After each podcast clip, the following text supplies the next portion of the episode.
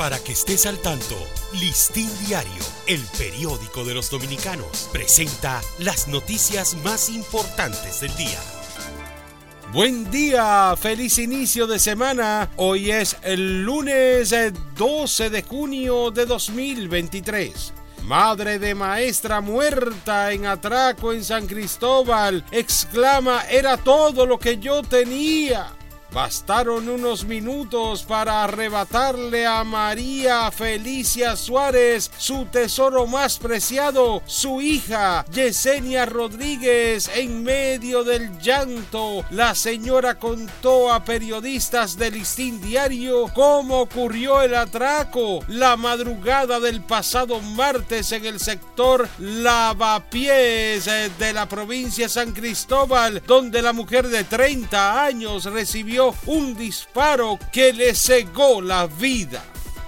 Intranquilidad eh, se apodera de los san cristobalenses por delincuencia atemorizados, preocupados y con hastío. Así ven pasar los días los residentes de diversos sectores de la provincia San Cristóbal debido a la cantidad de atracos, eh, crímenes y otros actos delincuenciales que se registran en esta demarcación.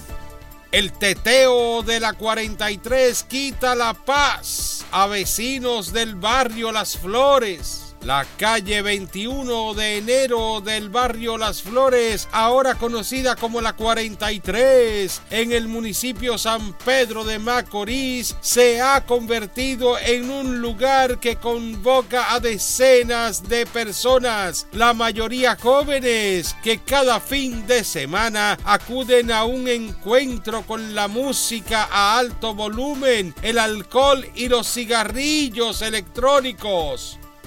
OPS pide que la salud mental ocupe lugar prioritario en la agenda política.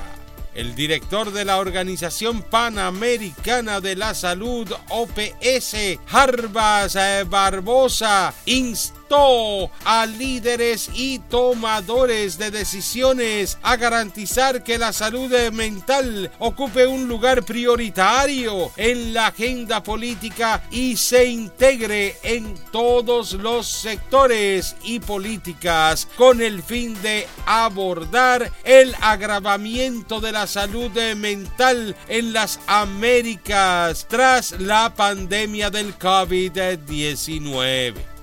Gobierno se ahorra 30 millones de dólares anuales con la integración de una nueva harina para producir pan.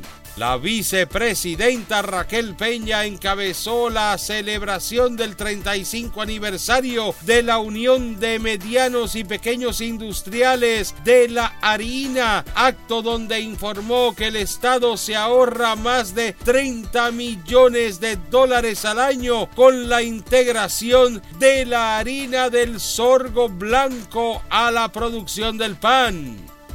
Preocupación por los niños que usan vapes en barrios de Santiago.